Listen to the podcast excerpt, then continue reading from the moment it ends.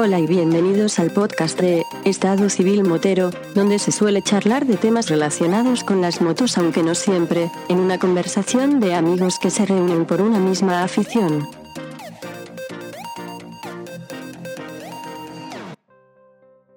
Oye, ¿has encontrado el casco? Tengo aquí uno para que. ¿Eh? ¿Eh? ¿Eh? Hostia, qué truño de casco, Antonio. Ahora, bueno. después, de, después de haber visto el casco del colega, el Clean ese, del amigo este, Ah, Le has hecho un vistazo al Twin Trail, ¿no? he estado mirando cascos, historia, pero. eh, cascos así de un kilo y pico. Eh, digo, el casco del Twin del colega. ¿Qué dice usted? El Twin, el, el Clean. Sí. Maravilla de casco. Eh, lo que hablaba el Carlos y el otro, que yo un casco trail, que sea ligero, que sea. Vale, pero es que yo hay muchos cascos que tú lo ves, hostia, qué chulada. Hay uno que es encima barato, que me encanta estéticamente, pero pesa un kilo 700, tío. El O'Neill. ¿O'Neill? O'Neill. O'Neill. eh, ¿Un kilo un O'Neill, 700? Te metes en el peso del casco y te dice un kilo 700. Pásame, pásame, eh, ese, eh. pásame ese enlace que yo he hecho un vistazo. No, Eh, te, te- te vas a cualquier página que ponga que vendan cascos O'Neill y le te baja el peso. Y hay uno que es Jet, no sé qué historia. No te voy a mandar la, la foto. Estuve bicheando el otro día, se lo estaba mandando al amigo José Lu, que hay uno que está en un kilo 300 y vale 250 euros, pero es una marca para mí rara, Jet o Jeku, o no sé cómo se llama exactamente. Desconfía de las marcas no conocidas. De todas formas, tú sabes que hay un informe Sharp. ¿Conoces el informe Sharp? Nor. Vamos, sí Pues- conozco el informe ya, que habla de un casco y de otro y tal y cual. Exactamente. Ahí el que Nolan, hace. mío, el Nolan que tuve yo hace años lo dejaba muy bien parado, pero volvemos a lo mismo, era un casco modular que pesaba un kilo 700. El que tengo el, el mío guay, el E1, está en un kilo 650. Y Sí, este sí, sí. maravilloso, este maravilloso tiene la etiqueta puesta encima del peso, pero este puede estar en un kilo 300, 400, ¿no? No, está un Eh, poquito más. Está por muy poquito más, pero está por un poquito más. Eh, Ojo, ojo, tienes un ese casco, es un casco que está, que está hecho en fibra de vidrio, pero no llega para gafas integrales, con lo cual, eh, si le, si compras un, ca- un casco, vamos a partir por la, vamos a partir de la base, mm. de que tú un casco, un casco, Digo yo, ¿por qué no hablamos esto abierto? si estoy, estoy grabando, churrita, ¿tú qué te crees? Vamos a ver, ¿desde cuándo hemos empezado esto sin decir qué pasa, chaval? Vete con tus muelas, que me coge siempre a traición. A traición no vale. Ahora vas y lo cascas. La madre que te trajo.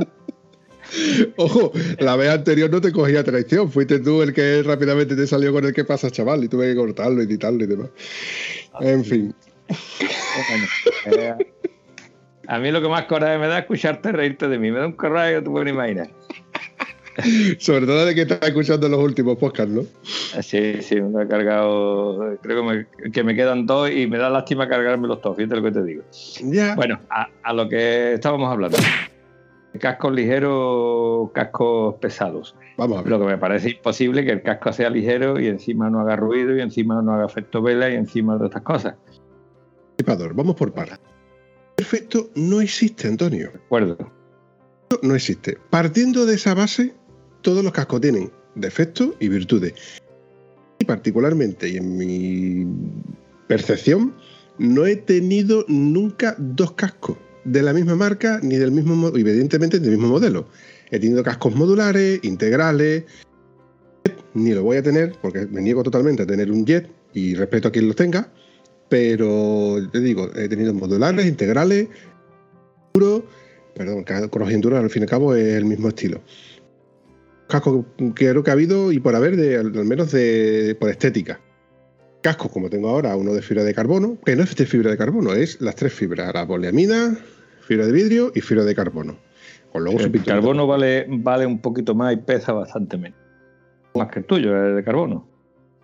Es que también depende de las marcas, Antonio. Es que esto. Lo- te hablo el mismo, el AGV que tú tienes, que me gusta mucho.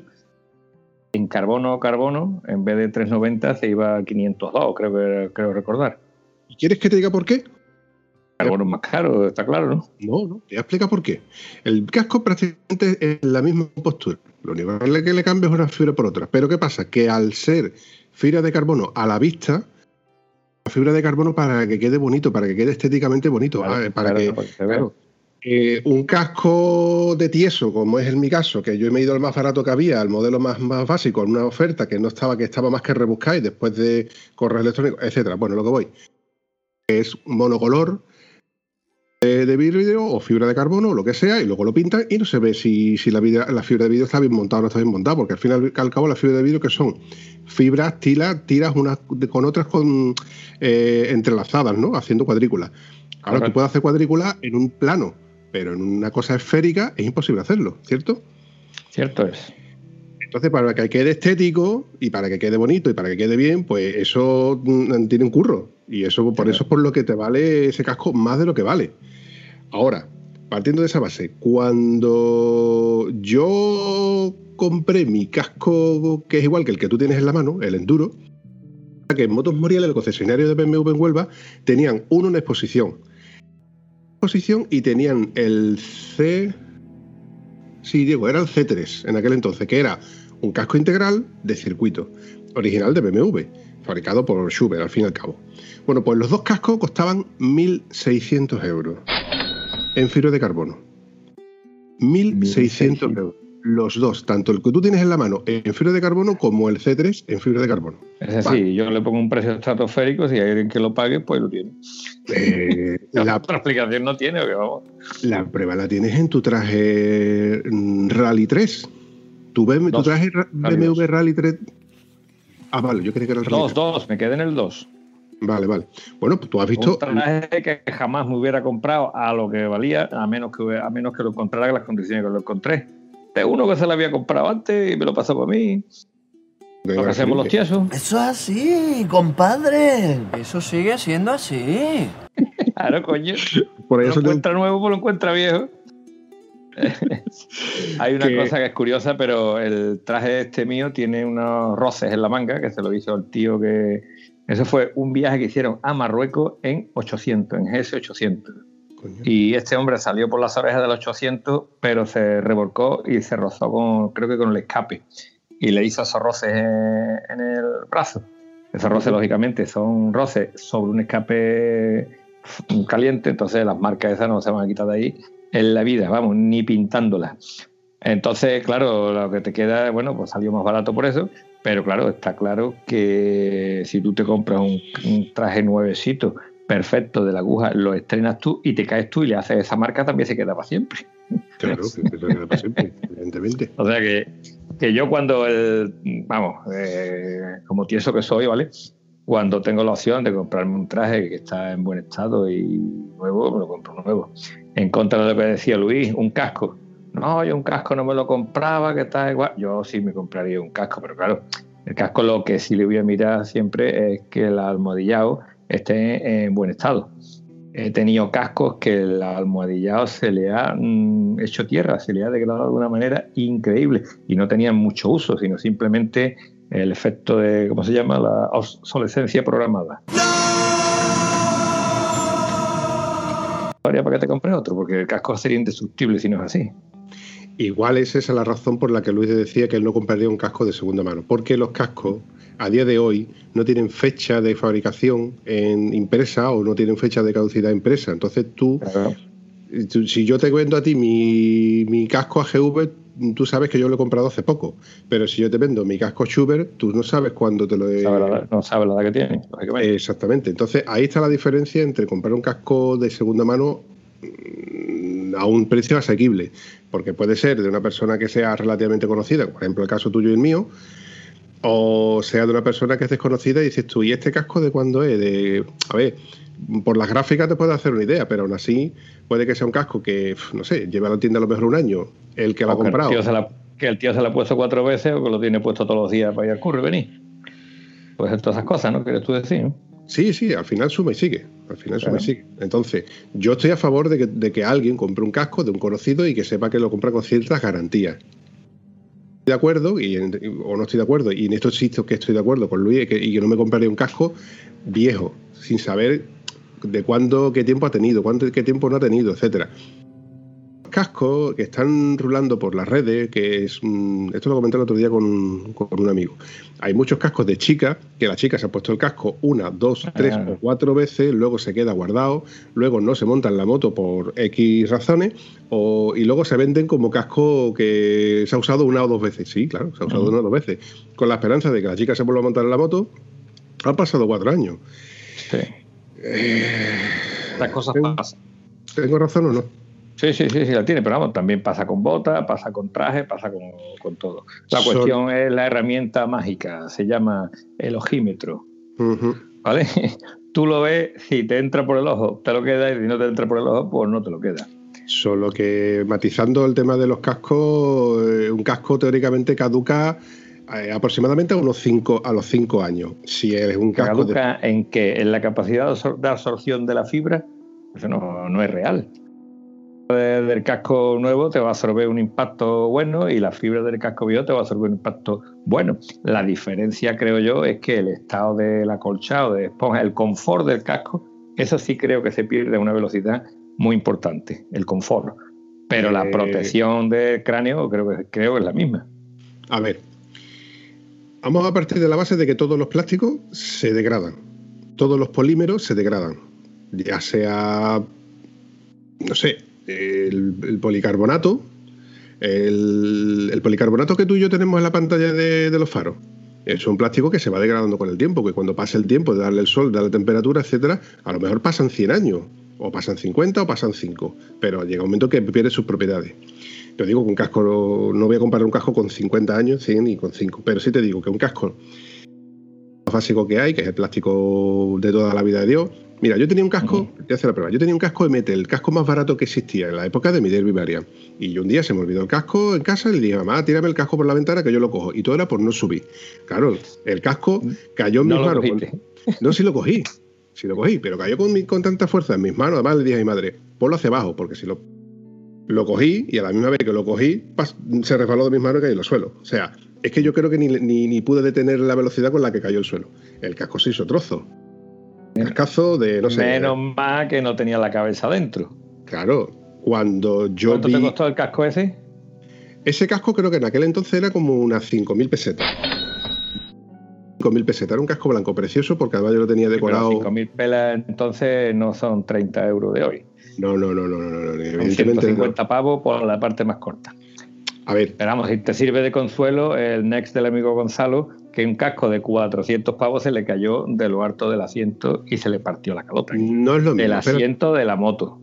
No es lo, mismo. Es lo mismo. Yo digo que menos mal que mi amigo Gonzalo no tenía la cabeza dentro del casco. No es lo mismo. A ver, será lo mismo. Te sigo contando.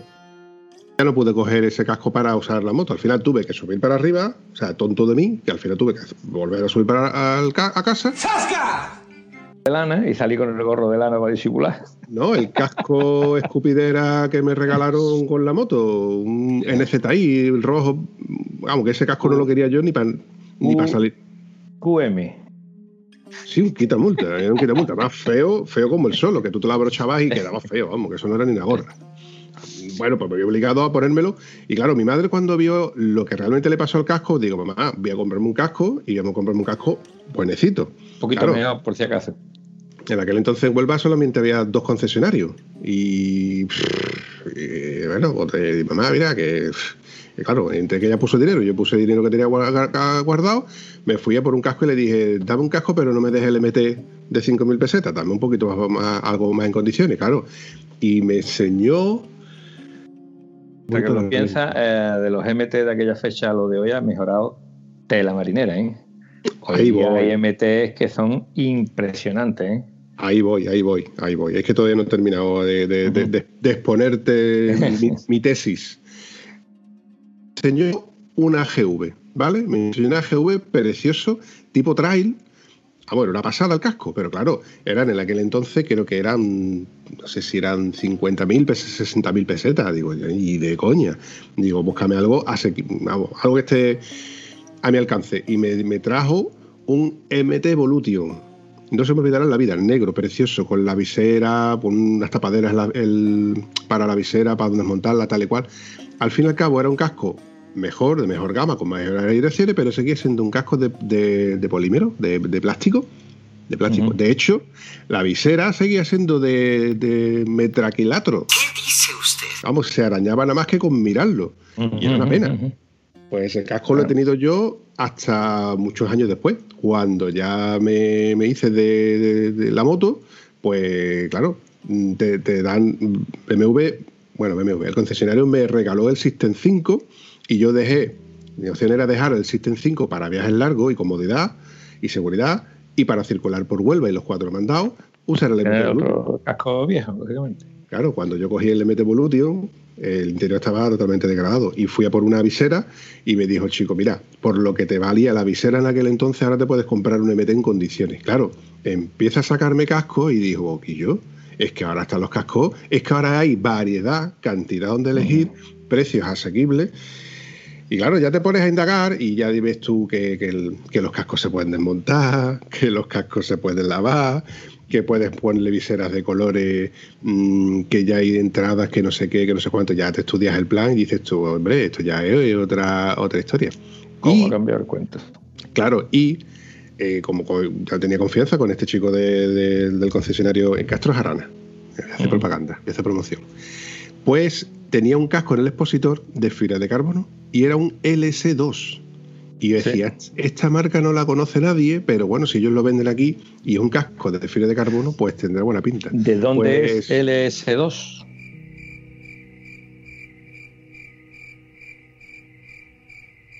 No lo sé. Le voy a preguntar eso a Gonzalo en la próxima. O sería cuestión de enterarte, porque lo último que he escuchado es que de España la marca. Pues tendría sentido, porque el precio de un casco de fibra de carbono, si te he dicho que antes un BMW de clase, o sea, un casco del mismo que tiene- tienes tú en la mano, que costó en, en el concesionario 550 euros, el mismo en fibra de carbono costaba 1.600 euros, el LS2 integral, 2 euros, Antonio. Pero que me estás container. He estado viendo un vídeo de, de los cascos LS2, no de los cascos LS2, de un, de un colombiano que coge eh, casco, chaqueta, lo que sea, y le mete un uso abusivo. Cogen el casco este, un LS2 integral, de, como tú dices, de circuito, sin viseres, sin nada, con su pantalla y punto, y lo que le hacen al casco es le pasan una lija por el lado, una lijadora, a ver cómo se degrada el material. Y lo pasa bien, le meten una manguera por todos lados y lo pasa bien, le hacen una prueba acústica y el tío dice que, que lo pasa bien. O sea, le van poniendo estrellas cuando pasa la prueba maravillosamente bien. Y una de las cosas que le hacen es pegarle cuatro tiros con una escopetita de perdigones y con una pistola de CO2. Y lo que es impresionante es que la pantalla aguanta todos los plomazos, vamos, que se le ve perfectamente el plomazo y el bollo que le hace, pero no lo, no lo atraviesa ni parte la pantalla en ningún momento. Le quita la pantalla, te estoy hablando del LS2, que yo siempre he pensado que era un casco de tieso y que no me lo compraría en la vida, de más tieso que yo me refiero, ¿vale? le quita la, la pantalla al casco y se lía a doblar la pantalla a dos manos y dice, escucha, que, es que no se parte. Y pone la pantalla ya plegada en, en la mesa y se deja caer lo harto de la pantalla y la pantalla se sigue doblando, pero no se parte. Vuelve a coger la pantalla, la estira en la otra dirección y la pantalla se queda poco más o menos como para volverla a poner con la perdigonada y todo. Entonces, eh, ¿qué quiere que te diga? Mm, si bien mi concepto de los maravillosos NEX cambió después del asunto de nuestro amigo Gonzalo, eh, mi concepto de los LS2 ha cambiado. ¿eh? Porque es que no es que te lo estén contando, es que tú estás viendo las perrerías que le hacen al casco. Solamente hay una perrería que no pasa. Le ponen el casco debajo de la rueda de un- una pica de 2.500 kilos y el casco lo achucha como unas ayuyas. Y claro, el tío dice, escúchame, que el casco este hace esto, pero es que esta prueba no se hace en ningún lado. No hay ningún casco que sea capaz de pasar mm, por debajo de la rueda de un vehículo de, de dos toneladas y media y acabe, no acabe aplastado. Pero bueno, mm, mi concepto en el tema del S2, mm, te digo que, que después de ver esto ha cambiado. ¿eh? Por Ese- supuesto, no me compraría una gama baja del S2, me iría una gama media, una gama alta, porque por el precio ese puede ser muy interesante. De hecho, yo lo estuve barajando y a la misma vez que lo estuve yo barajando, estuve consultándolo con Gonzalo, porque Gonzalo eh, lleva también mucho el tema del S2 cuando, lo, cuando se fue a comprar su, su casco y lo estuvimos indagando bastante porque además hay varias, varios modelos muy, muy similares y que las la diferencias de precio no, eran tan notables. Te voy a hacer una pregunta. ¿Ese vídeo que tú has visto de ese canal de YouTube es de un señor con, eh, has dicho, de, bueno, latinoamericano, y tenía, chaqueta, tenía una chaqueta como de motoclub? Chaqueta de cuero de que es un rider, un rider de custom, digamos. Sí. Y unos anillos característicos. Sí. Con, la, con barba y la cabeza afeitada. Sí, sí. Entonces el mismo que yo he visto en su día también haciendo pruebas de casco. La verdad es que le hacen unas pruebas muy exhaustivas, porque, vamos, lo, de, lo del, Le hacen una prueba, una chaqueta que no, no, me paré a verla, pero la prueba de la chaqueta es que me cogen a un tío y dice, agárrate ahí. Lo tiran detrás de la moto y arrea el tío y se lo lleva arrastrando detrás de la moto por 100 metros, el tío con la chaqueta puesta. Y ahora se levanta y ve cómo ha quedado la chaqueta después de haber arrastrado, ¿no? pegarle un arrastrón en el sentido literal de la palabra. O sea, como Indiana Jones, ¿vale? Pero con casco en vez de con mascota. Y tú ves la chaqueta y dices, Dios mío, Dios mío. Por cierto, en el viaje a Cantabria, fantástico, había un chavalote allí con una Triumph como la que tiene nuestro amigo Mateo, ¿de acuerdo? Con la, ¿cómo se llama? La tijera es la que tiene Mateo. La Explorer 1200. 1050, 1200, Explorer 1050 ruedas de radio y toda la historia, y llevaba una chaqueta, un traje bueno, y el traje era bueno de lejos, conforme iba acercando tú veías que la rodilla tenía cierto degrade, pero la espalda se la había dejado en la falta, ¿eh? o sea que traía un arrastrón de pantalón y de chaqueta del 15. La maleta venía con una maleta arañada y la otra maleta no había venido. Deduzco que la otra maleta no sobrevivió. Pero bueno, era lo único que traía el tío. Venía más contento de todas las cosas de poder estar haciendo la rutita por Cantabria. Bueno, ya te he contado la batallita, ahora te dejo con los cascos si tú quieres. No, me, has dejado con la impresión de, visual de, ver a un tío que, ha pegado un arrastrón en condiciones. La verdad es que. tú le veías la chaqueta, la espalda y se le veía perfectamente las protecciones de la, de la espalda. Eh, de la espalda a nivel de espalda, ¿no? de homoplato a cintura. Ahí se veía que faltaba había faltaba faltaba material de chaqueta, ¿vale? Wow. nada, eso es todo reparable. Bueno, volviendo a mi tesis sobre los cascos, que esto en verdad no lo tenía yo premeditado ni mucho menos, pero sí que es una cosa que yo siempre he tenido en mente, que pagamos por cosas que al final resulta de que nos entran por los ojos y en esto hablamos de, las marcas. Eh, la prueba te la acabo de decir con, la marca LS2. A lo mejor resulta de que el LS2 no es que fuera ni mejor ni peor que el, que el de BMW, sino que, bueno, que era más asequible. Pero como te he dicho, como te he dicho antes, no existe el casco perfecto. Yo de todos los cascos que he tenido, a todos les puedo sacar mm, defectos y virtudes. De hecho, casco. Este último que tengo, la GV, el defecto que tiene es el efecto vela que me hace en mi moto. A lo mejor resulta que en otra moto no lo hace, pero en mi moto sí lo hace. Diciendo un defecto que tiene tu cúpula, no tu casco, es tu cúpula la que tiene ese defecto. ¿Sabes que te digo que te da el aire directamente en la visera? Mi amigo Goyo, que tenía la, tiene la Africa Twin, tenía, tiene el E1 y el E1 él no lo puede llevar en la Africa Twin ¿vale? La Africa Twin tiene una pantallita media, no es la pantalla pequeña que trae de serie. Y él no puede llevar casco ese con la Africa Twin porque dice que le hace una cantidad de efecto vela brutal. ¿Qué ocurre? Cuando tú le pones la pantalla más alta a la Africa Twin, ya sí te puedes poner el E1. De hecho, el E1 lo llevo yo y me hago viajes que, vamos a ver, ocasionalmente con viento lateral, pues ahí todavía te puede hacer un poquito de efecto vela. Pero el E1 es de los cascos que para mí menos efecto vela tiene eh, la moto. Y te digo por qué esto de la cúpula. Cuando yo tenía la moto con la cúpula de Turatech, yo tuve un casco que se llama Nexo, ¿vale? Bueno, me ha encantado el casco ese, no es demasiado líder, no es demasiado líder, pero un kilo y medio. Es un casco trail, me lo traje estando en Alemania, lo vi, me lo, traje. Y después ese casco sé que se vende por aquí. Bueno, pues este casco cuando yo salía con la cúpula de, Turatech, el casco vibraba la visera, no es que te hiciera efecto vela, es que tú notabas una vibración. ¿Tú te acuerdas cuando tú, yo no sé si lo has hecho tú, pero había una época en que los niños soplaban los peines para hacer música, como si fuera una armónica. Y cuando tú soplas un peine, te hace vibración en los labios que no hay quien lo aguante, Te hace lo que llamamos un regalito en los labios que no hay quien lo aguante. Pues eso era el efecto que yo sentía en mi pedazo de visera del casco Nexo, ¿vale? Eh, el casco ese lo he utilizado bastante tiempo, me daba un, montón de lata eso, le apreté los tornillos, me lo seguía haciendo. Y cuando le puse la, cúpula, ¿cómo se llama? La, la de BMW, que tiene mi moto, la Touring, ¿vale? Con su arco y todo, que es una cosa muy bonita. Una cúpula que cualquier tieso necesita en su moto, ¿sabes? Porque eso va tu amigo a comprártela y te vale más que un juego de cubierta.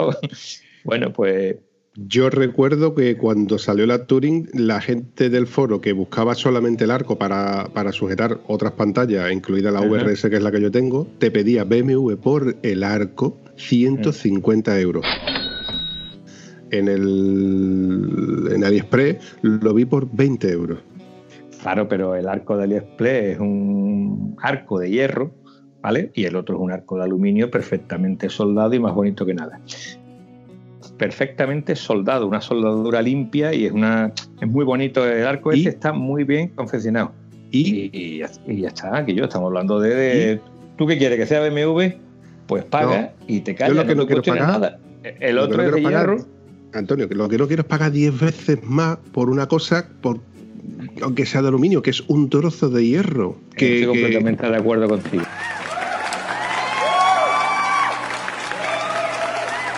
El fontanero se lo hizo con un trozo de cobre, un trozo de cobre y funda termorretráctil y tú veías aquello y alucinaba lo bien hecho que estaba. el tío fontanero se la ingenió para hacerlo. A lo que voy es que cuando yo me compré la cúpula esta, esta cúpula era de un señor de Barcelona o de por ahí, que el tío medía 1,90. Entonces 1,90 le pegaba el viento de mala manera. Y el tío se le ingenió para colocarle una pequeña cuña de aluminio en el sitio donde apoya el arco de aluminio. De tal manera que la cúpula esta tiene como unos 10 grados más elevada que la cúpula de serie. Elevada, no, elevada no, vertical. La que la hace más vertical.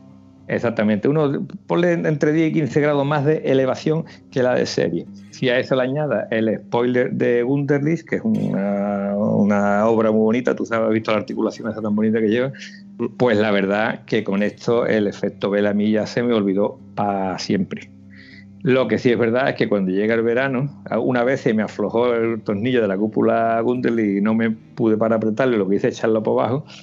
Y la verdad que en verano se agradece que la cúpula esté para abajo porque te entra un aire mucho más agradable, el huevo de Colón.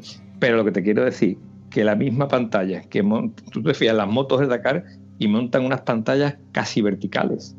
Uh de Dakar, de rally, de todo lo que monta una pantalla es casi vertical. Entonces, el efecto de una pantalla muy inclinada hace que todo el viento te vaya a la cara.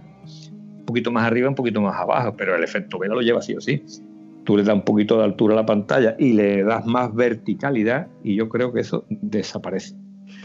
O también puede hacer otra cosa, para no seguir hablando de tieso, te compra la 1250, que ya viene con la cúpula alta, y ya se acabó el problema de la visera, coño. Mm, si estuviera aquí Gonzalo, te, soltaría un par de cositas sobre el por qué, el por qué las motos de rally tienen el cockpit tan exageradamente alejado y tan vertical. Aparte de que ellos navegan la, mayor parte de pie. Pero bueno, corramos un estúpido velo y volvamos a lo que te iba a decir.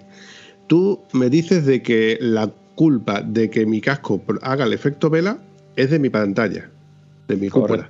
Vale. de no de tu cúpula, de la inclinación de tu cúpula. Vale.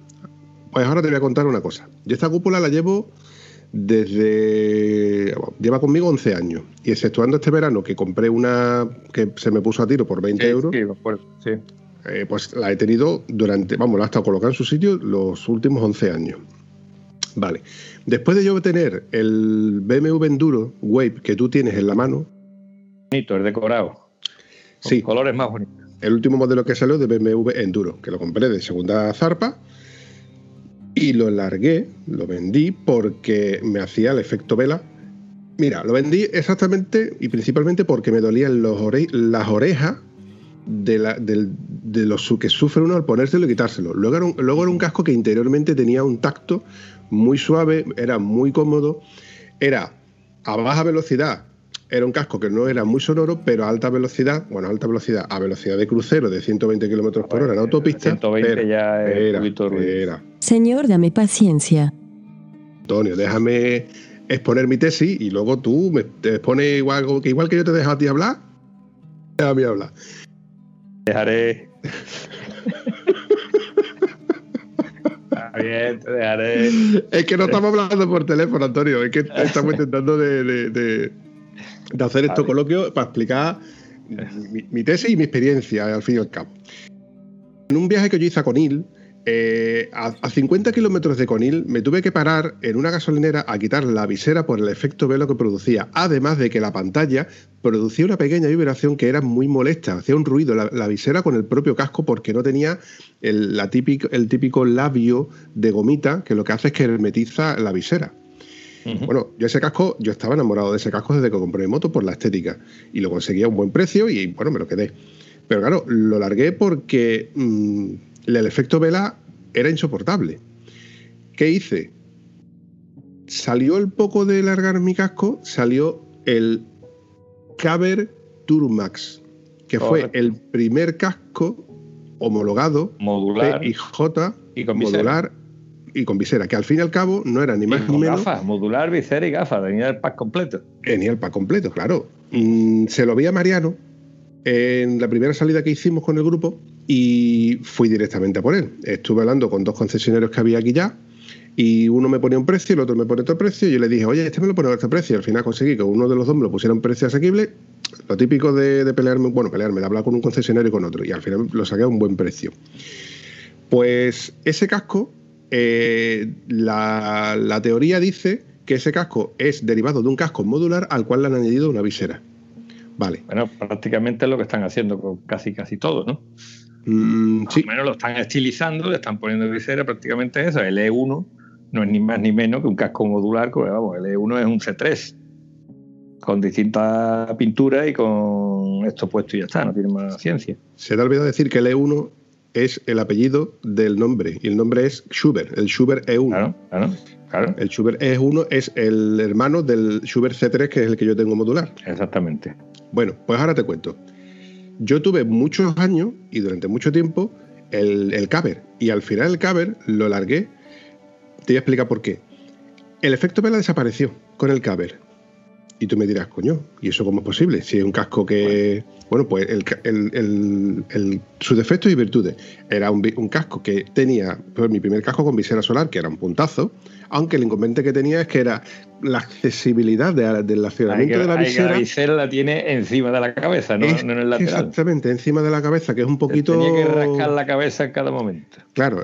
Luego, defecto que tenía grande era que las entradas de aire eran inexistentes. Al menos tú no notabas que te entrara aire cuando te estaba sudando la cabeza. Me consta Pero- que es muy calentito ese casco. Sí.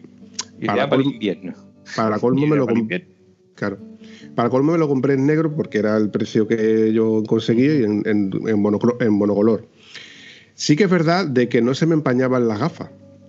No se me empañaba la visera interior, con lo cual sí que ventilaba con la entrada principal. Pero que luego las entradas de- que tenía arriba en la cabeza, que son las que te refrigeran y te refrescan el- las ideas, pues no entraba nada de aire. He comprobado porque yo le digo una pistola a presión de aire y fue la única fórmula de que a mí me entrara algo de aire. Pero durante. Dándole pistolazo. Pero claro, durante todas las salidas que yo tuve, mmm, nunca sentí yo que me refrigerara la cabeza. Luego, el mayor defecto que tuve, que fue por el que yo realmente dejé de usar ese casco, es que porque el cierre micrométrico estaba como retrasado hacia la garganta. Entonces a mí me molestaba en la garganta. Y fue por la decisión que yo tuve para, que, para terminar de, de- de venderlo. Sin embargo, el efecto vela había desaparecido. O sea, era inexistente. Yo estaba muy contento con el efecto vela que, de ese casco. Y yo te digo, era un casco modular que tú te ibas a cualquier sitio, que lo podías usar como modular con la homologación PIJ para tú poder u- usarlo abierto o cerrado, que yo nunca lo, usaba abierto, pero bueno, tú sabes que en la Guardia Civil pues, se puso de moda lo de si te coges la Guardia Civil con el casco modular abierto, si no tiene la homologación PIJ, pues multa. Bueno, total. Al final se lo vendía a un chico que tenía una R y vamos, le comenté, digo, mira, este casco lo puedes usar con visera, lo puedes usar sin visera, que tiene sus tornillos para usarlo sin visera, lo convierte en un casco modular, etcétera, etcétera, etcétera. Claro, pero yo echaba de menos un casco con, con la visera eh, para que te tapara el sol, como si fuera una gorra, porque cuando las horas muy tempranas, las horas muy tardías, pues, y esa fue la razón por la que compré este casco. Que pero. No se puede, que no se puede ir a Sevilla temprano ni volver, ni tirar a Portugal tarde. Esas horas con el sol en la cara son horrorosas. No, no. Te voy a poner otro ejemplo. Ni meterte en el berrocal amaneciendo o atardeciendo, porque si te metes, por ejemplo, el Berrocal, para quien no lo sepa, es una carretera muy, muy, muy revirada de 200 300 curvas, donde hay arboleda, con lo cual hay muchas zonas con sol, sombra, sol, sombra, sol, sombra, y como el sol está bajo, te pegan de frente, entonces ni ves la moto que tienes delante, ni muchas veces aprecias muy bien las curvas cuando las tienes delante. Eh, hasta ahí lo hemos entendido. Entonces, el tener una visera de un casco tipo enduro, eh, pues te ayuda mucho, muy mucho. Da mucha, mucho, mucho. Ah, ayuda muchísimo y te digo que yo la visera mía, creo que lo he comentado otras veces, del C3, eh, tiene tres posiciones. Eh, normalmente cuando voy por autopista, esta última autopistada que fue importante, tanto como casi casi de, de casi de León a Matalascaña, topo autopista, ahí sí llevaba la visera en la posición superior, ¿vale? Pero la mayoría de las veces llego a la posición media y en horas de sol la baja. Entonces la posición, o sea, lo que, lo que quería decir es que eso lleva unos cerrojos para que esa posición no cambie. ¿no? Yo normalmente lo llevo abierto para que andando sobre la marcha, a lo menos que pegue un tironcito y colocarle en una posición o en la otra. Hasta ahí te digo que en la visera, cuando tiene el sol en la cara, es lo que mejor te, te ayuda. Realmente te deja medio centímetro en el que puedes ver que es donde te da la sombra y donde te da el sol por debajo, te da un centímetro, pero en ese centímetro tú ves la carretera y lo ves todo. Cuando te coge el sol de cara y no tienes visera, se pasa fatal. Eh, decimos un truquito para los tiesos que no tengan para ponerle la visera a un casco. Adelante. vale, pues muy fácil. Coge cinta americana, ¿eh? Y le plantas una tira de cinta americana. Lo que hicieron la Fórmula 1 después de que a Massa le pegara el cacho de muelle en toda la jeta, ¿te acuerdas? ¿No te acuerdas que Felipe Massa salió una pieza volando y le dio? Y a partir de entonces, en la parte superior del casco, de la visera del casco de los Fórmula 1, lleva como una banda arriba. Pantalla. Bueno, pues te fijas lo que es la, visera, la, la pantalla, donde lo que te protege del aire en esa misma pantalla tiene un bordo arriba de unos 2-3 centímetros arriba, ¿vale? Y ese bordo es como una protección extra de seguridad en caso de que te dé una pieza, pues tiene una protección más dura. En nuestro caso es simplemente hacerle eso, unos 2-3 centímetros de cinta americana puesto en la pantalla. Entonces, cuando te da el sol, tú tienes ahí una franja que es como si tuvieras una visera muy cerca de la cara. Hace el mismo efecto, ¿vale? Te digo que va, que va bastante bien. Cuando te pega el sol así de cara, te, te saca de algún, pues tú, Pues tú sabes que esto ya lo has comentado en otro podcast y te digo por qué, porque acabo de recordar de que uno de los comentarios que nos pusieron en ese podcast eh, fue de un chico, no recuerdo ahora mismo el nombre del comentario, el que decía, anda, no soy yo el único que usa ese, ese truco. Es invento, es invento. vale, vale, pues espero que sirva para más de uno porque a mí me acuerdo un día viniendo de la sierra eh, es tan fácil como pararte y esperar que baje el sol 20 minutos y el sol te coge en otro ángulo y ya está. Pero si tú quieres seguir rodando y tal y cual, tienes la cinta a mano, te haces el invento y, la verdad que se agradece bastante. ¿eh? O, otro truquillo que también creo que hemos nombrado es pararte, te tomas un café y te estás 10, 15, 20 minutitos de pie, sentado, descansando, y deja que baje el sol lo suficiente o que se eleve en el caso del amanecer y ya puedes continuar tu marcha con un poquito más de...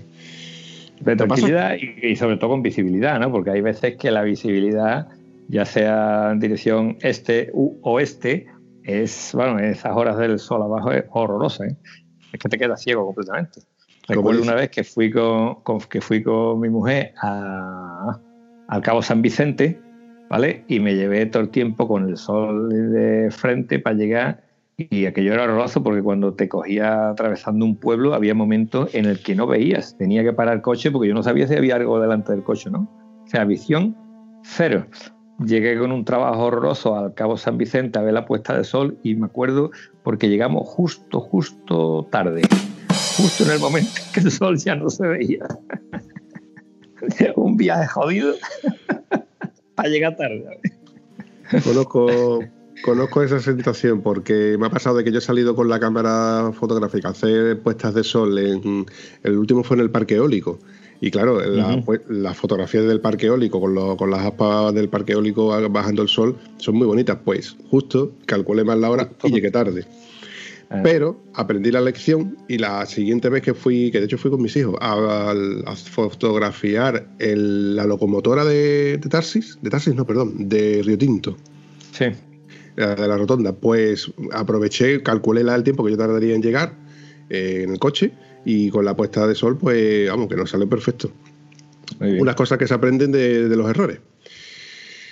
En fin, volviendo al tema de, los cascos, que yo ratifico con esto y no voy, a, hablar de todos y cada uno de los cascos, pero que no existe el casco perfecto. Hay cascos que te van mejor, hay cascos que te van peor, hay cascos que son más blanditos por el interior y hay cascos que son que te hacen, como me pasó con este, daño en un lado, eh, o que unos que pesan más, otros que pesan menos.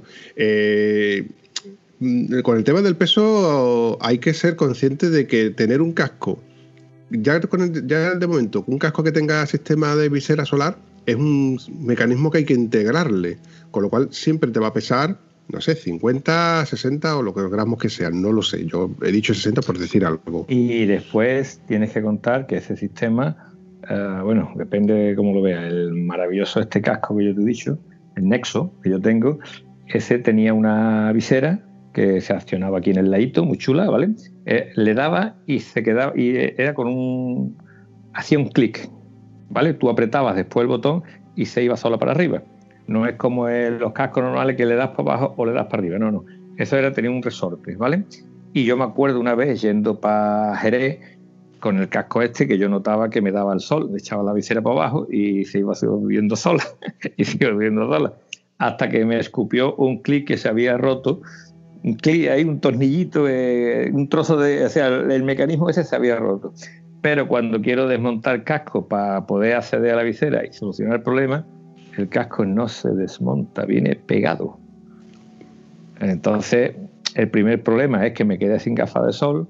El segundo problema, se me, se me tengo una fisura en la pantalla que se me está rompiendo de arriba abajo, porque la pantalla no es una pantalla al uso de una pantalla que tiene un relieve, una pantalla que le da un grosor importante, tiene muy buena pinta, viene con su pilot y toda la historia, pero ya casco, ya mm, al pueblo.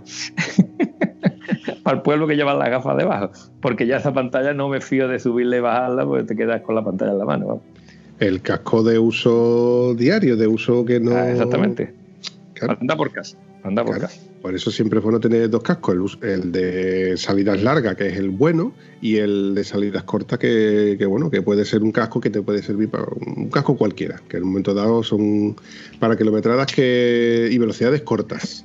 Bueno, lo que yo estoy buscando ahora es un casco que me pese muy poquito, muy poquito, muy poquito para tiradas largas. Ahora, ¿cuál es el problema? Que dudo mucho que un casco, un casco que sea ligero para tiradas largas, como las tiradas largas incluyen mucha carretera rápida, entonces es muy difícil que tú encuentres un casco ligero y con un nivel de sonoridad bajo. Yo estaba contento con el E1 porque realmente tiene un nivel de sonoridad bastante aceptable. También el System 5 que tenía yo también iba bastante bien en el tema ese. Son hermanos gemelos.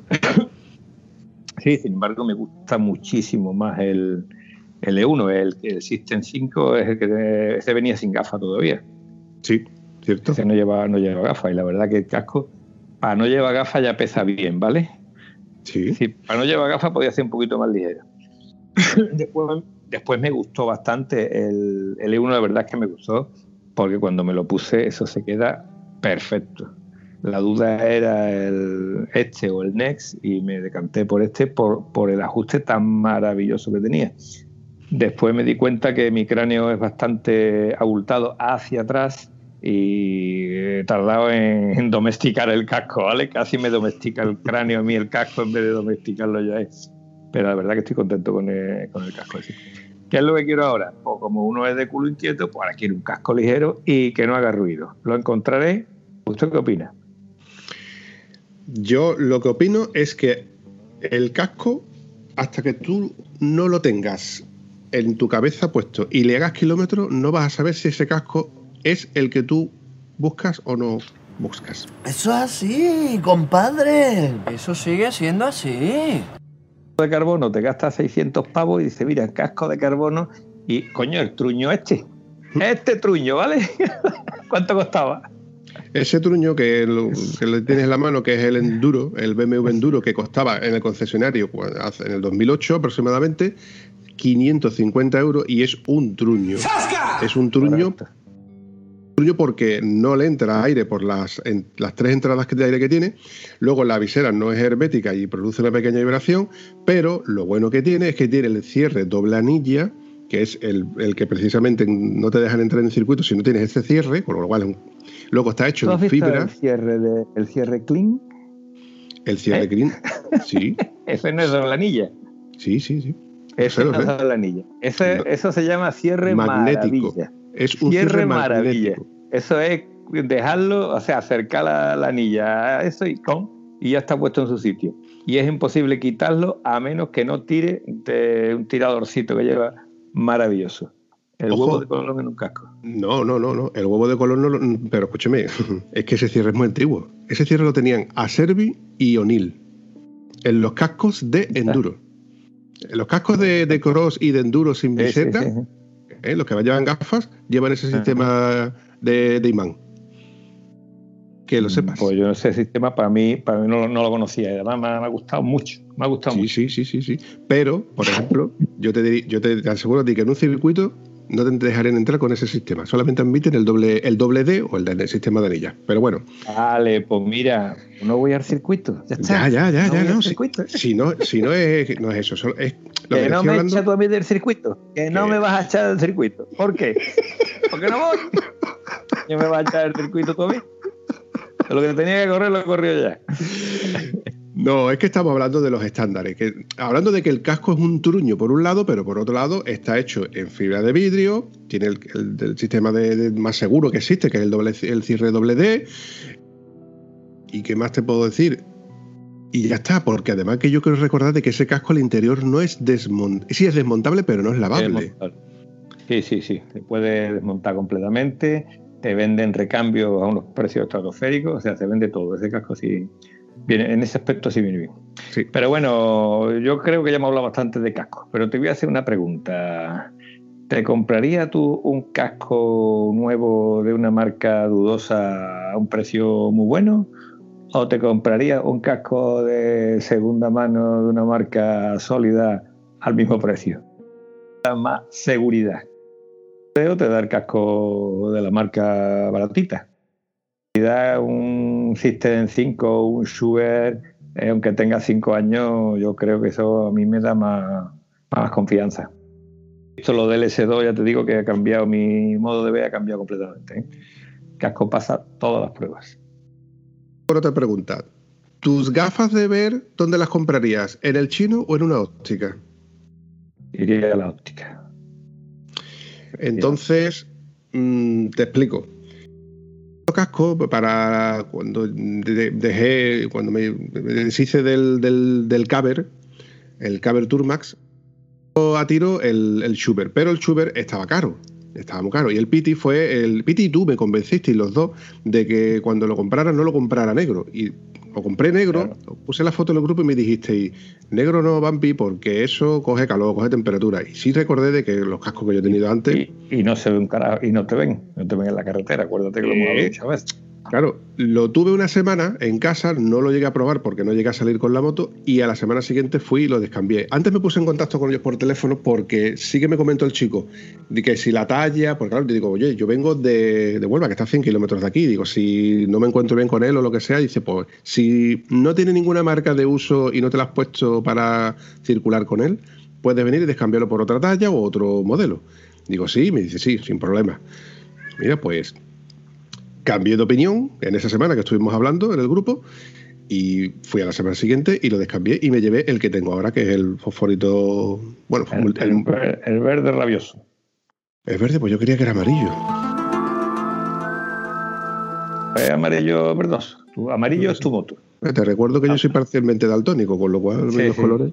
Pero no, de todas maneras, llámese amarillo, llámese el verde rabioso, eh, son colores que tú los ves en la carretera. Mm. Te he comentado en otras ocasiones de ver el primer casco que veía era el verde y después te dabas cuenta que entre el verde que tú acababas de ver había cuatro motos antes de ese verde y el primero que tú habías visto era el verde, o sea que eso te da una garantía de, de que te han visto por lo menos. Sí, es cierto. Bueno, pues después de haberlo tenido, que lleva con no sé dos o tres años, y el hecho, hasta ahora no, no le he hecho el primer lavado, la verdad. No lo he necesitado y digo, bueno, es el, el primer lavado. Y cuando tú lo desmontas y ves tú la calidad con de materiales con los que está hecho, ya lo desmonté para meterle el intercomunicador, pero cuando ahora lo vuelves a desmontar, lo lavas y lo vuelves a montar y dices tú, es que el casco ha vuelto otra vez a ser un casco nuevo. Y certeza y la seguridad de que cuando compras un casco de esta gama, de esta marca, de una marca reconocida, pues compras un casco de calidad que está hecho con buenos materiales, etcétera. ¿Qué pasa? Que son cascos que si lo compras es como comprarte un iPhone de último modelo, de última generación.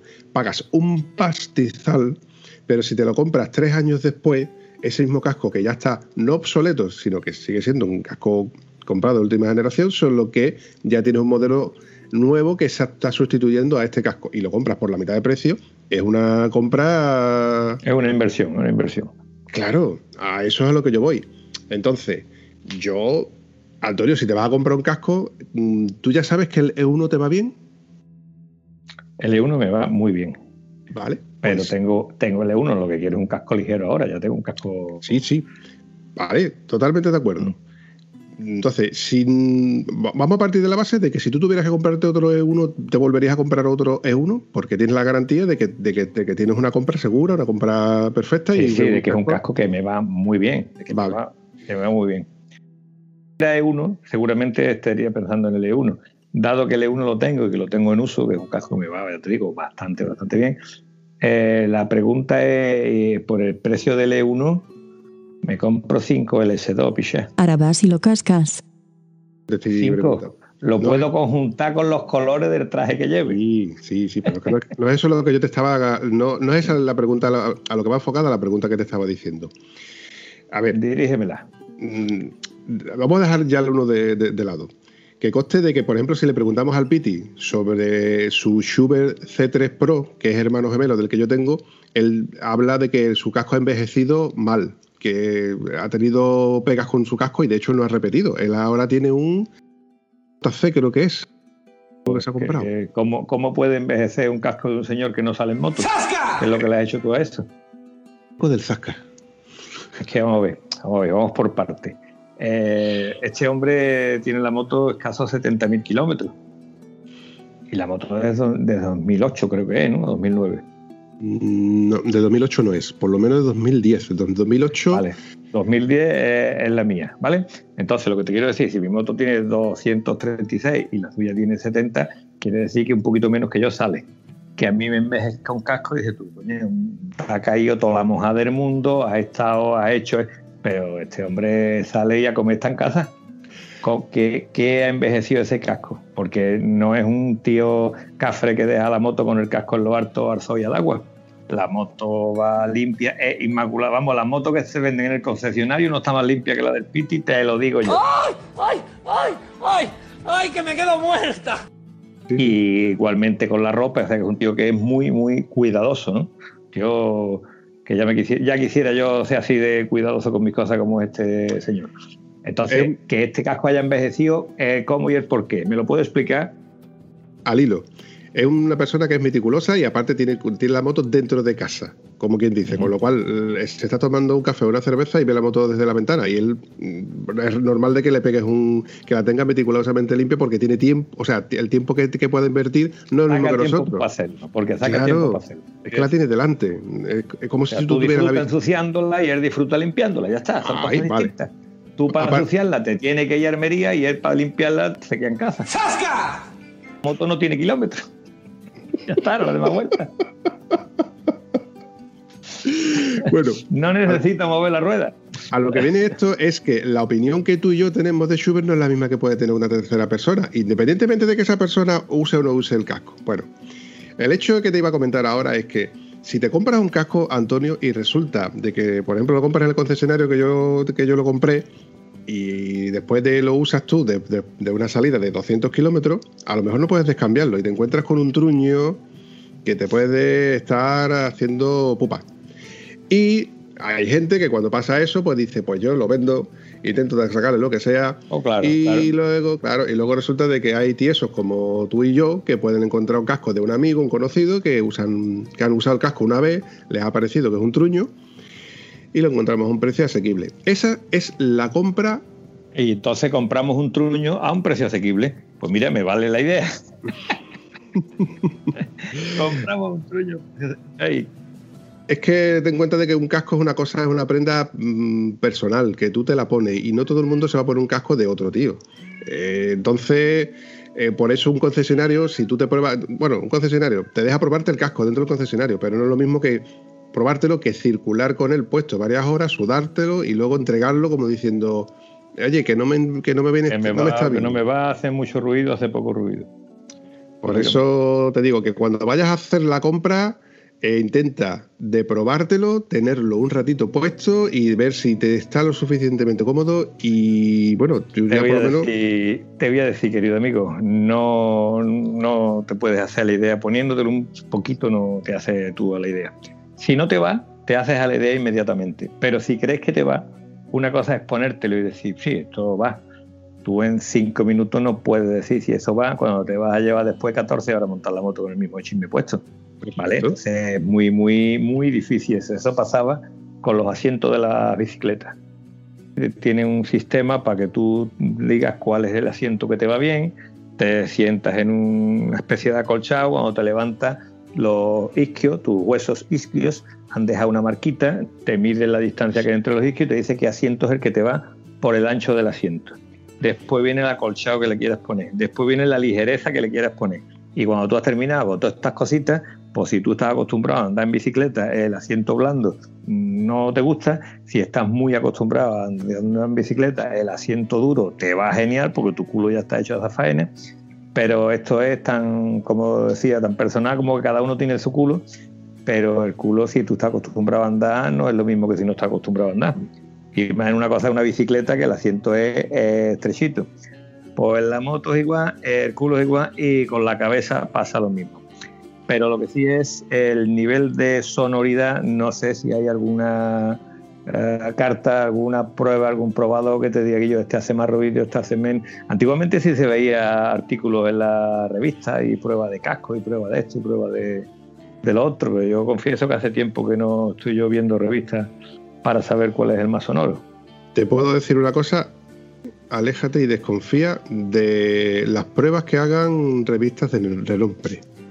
Porque si yo te presto a ti un casco para que tú hables de él y te regalo, o sea, yo, si yo te regalo un casco para que tú hables de él, yo no quiero que tú hables mal de él.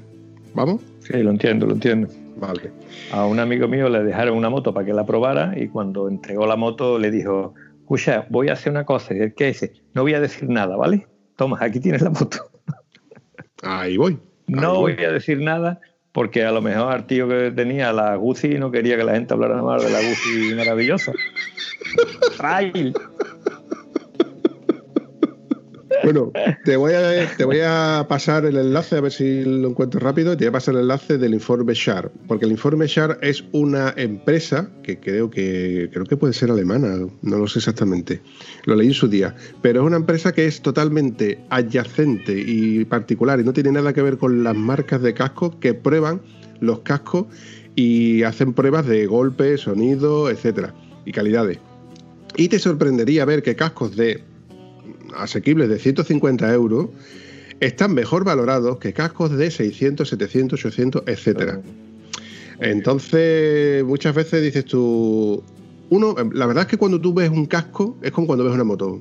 Pr- Primero te llena la vista, el corazón, el, el que me gusta. Y después nosotros comparamos lo que realmente va- valoramos, que es que no pese, como en el caso tuyo, que tú estás hablando que no pese, que tenga visera para el tipo trail, etcétera, etcétera, etcétera, etcétera. Entonces hay que echarle Por ejemplo, el, el maravilloso casco Nexo, este casco que iba bien una vez puesto, cada vez que te lo ponía y te lo quitaba, era como si la carrillera del casco fuera una lija. Te quemaba la cara. Cada vez que te lo ponía y te lo quitaba, te quemaba la cara. Y en una ruta larga, cada vez que te para, lógicamente, te quitas el casco, ¿no? Es un casco que te da, sea, que tú abres la pantalla y te entra aire, pero la mayoría de las veces tú te paras y te quitas el casco, incluso un modular, ¿no? Porque está cómodo, porque te aire la cabeza. Y este casco era un poquito sufrir la quitártelo y ponértelo. No tanto como el maravilloso enduro de BMW, ¿vale? Que este es más, más latoso todavía, ponértelo y quitarlo, es una calota muy demasiado reducida. Pero bueno, uno de los fallitos que le encontraba yo a esto. Yo lo que le pido a un casco, cada uno tiene sus preferencias, aparte de que tenga una solidez, lógicamente, el casco tiene que ser sólido, que te proteja de si, si, realmente lo tienes que utilizar, si realmente lo tienes que romper, que te proteja. Eso es lo primero que le pido. Pero lo segundo es que sea cómodo para ponértelo y quitártelo y que sea, que sea ligero y que sea silencioso. Yo creo que con esas tres premisas me daría yo por satisfecho. Entonces, pero estarás de acuerdo conmigo de que los cascos hay que probárselo y quitártelo, ponértelo, quitártelo, ponértelo, que no te pase lo de las orejas que pasa con el BMW. Completamente eh, de acuerdo. Bueno, pues si te parece, Antonio, vamos a ir dejando esto, porque aunque no parezca, la conversación se nos ha ido una horita y no hemos hablado de nada, de lo que a lo mejor se me hubiera ocurrido hablar. Hay que ver cómo lo has cascado, ¿eh? ¿Cómo lo has cascado? Sí. ¿Lo has cascado de casco? ¿Iba de casco la cosa? Pero que yo no, vamos, que yo no pensaba hablar ni de casco, yo te iba a contar lo, lo que he hecho, lo, las dos últimas rutas que he hecho con el neumático trasero, que todavía no lo he gastado, Antonio. Ese neumático me ha gustado, ¿eh? Mientras que no llueva, yo creo que lo puedes dejar ahí. Eh, ya, te contaré, ya, ya, te contaré, ya te contaré. Vamos a dejarlo para el próximo episodio, que si no, luego lo contamos todo. Bueno, yo creo que a este episodio le tienes que poner un título que diga algo así como, Guillo, si no quieres saber nada de casco, no lo ponga porque es que le ha sido monotema, ¿vale? Pues yo... Normalmente nos vamos de una cosa a otra y hemos empezado y hemos terminado con los cascos. Pues yo me he dejado cascos guardados, o sea, que me he dejado cascos que te, también te puedo hablar mm, extendidos sobre cosas buenas y malas de otros cascos que he tenido. O sea, que he hablado de tres cascos más, más o menos por encima. Eh, yo me estoy acordando de un informe Shark, que es el que había pasado, el casco este Nolan que tuve yo hace bastantes años cuando tenía la, la 600, que por cierto tenía la pantalla, la visera solar, la tenía por fuera. En vez de Sí. tener la visera por, por dentro, la tenía por fuera. Eh, me, gustaba, me gustaba la visera por fuera porque cuando con la GS800, eh, perdón, la GS650, pues cuando llegabas a casa con toda la cara llena de mosquitos, le levantaba la visera solar y tenía una pantalla donde no había, estaba viendo los mosquitos, ¿eh? tenía media pantalla sin mosquitos. Yo estaba enamorado de ese casco. Ese era el Nolan N90. O pu- puede ser, puede que ser. tenía la visera solamente la, la mitad de la visera oscura era la- solamente la, la mitad de la, de la pantalla. Nolan Y fue que era de las y modular. y modular fue de los primeros modular y Nolan fue el- de los pioneros que fabricaban su propio sistema de intercomunicador que se llamaba Nolan Ncom creo que era que era adaptado a ese casco y la verdad que era muy chulo además ese casco se ha vendido durante muchos muchos años ¿eh? o sea que se han contado el Gustó, precio gustó bastante. Sí. A dos amigotes míos que te- se compraron dos sendas Honda Hornet CB600F, les regalaron a cada uno un- uno de esos dos cascos y era un casco muy, muy chulo. Bueno, chaval, pues lo dicho. Pues nada, un placer eso, escuchar como la casca y ya está, hablemos de otro día. Un placer, como siempre, Antonio. Venga, hasta, hasta que me llames en otro momento, tío feo. Venga, hasta ahora.